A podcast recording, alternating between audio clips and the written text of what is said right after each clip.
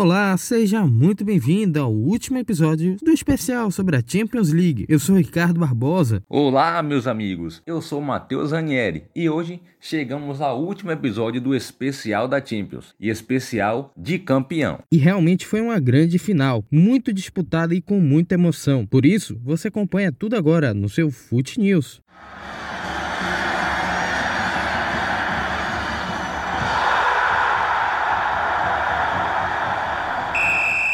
Essa final foi repleta de emoção e muito bem disputada. Ricardo, foi um grande jogo, digno de Champions League. As duas melhores equipes do futebol europeu no momento. Infelizmente, não vimos o menino Ney, ou agora dito adulto Ney e muito merecido, conquistar sua segunda Champions League, mas sei que ele tem muito potencial para tal conquista. Não foi dessa vez, mas sei que no futuro ela vai chegar. Realmente, não foi dessa vez e não foi por falta de apoio. Nas últimas semanas, o que vimos nas redes sociais foi um total apoio ao Neymar. Torcedores de todos os times empolgados a cada partida do PSG. No último domingo, a atuação não foi mágica. Neymar não conseguiu repetir o bom futebol mostrado nas últimas partidas. Ou seja, Neymar não foi Neymar assim como todo o PSG não foi o PSG. Inclusive, jornais franceses atribuíram nota aos jogadores. Neymar e Mbappé ganharam nota 3 apenas, ou seja, um fiasco total, segundo os jornais franceses. Matheus, o jogo foi muito pegado para os dois times, muitas chances criadas e também muitas chances desperdiçadas, principalmente para o time francês, o Paris Saint-Germain. Mas vale a pena lembrar do goleirão do Bayern de Munique. O Manuel Noé estava em um excelente dia e muito bem preparado. Além de ser muito experiente, conseguiu realizar diversas defesas, complicando assim a vida do ataque do PSG. Há quem diga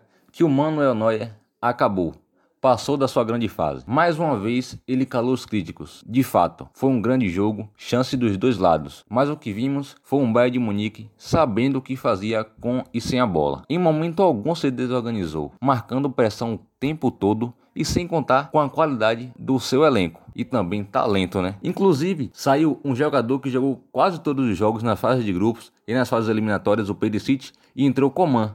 E justamente quem entrou que fez o gol, o gol do título o gol da sexta orelhuda do Bayern de Munique.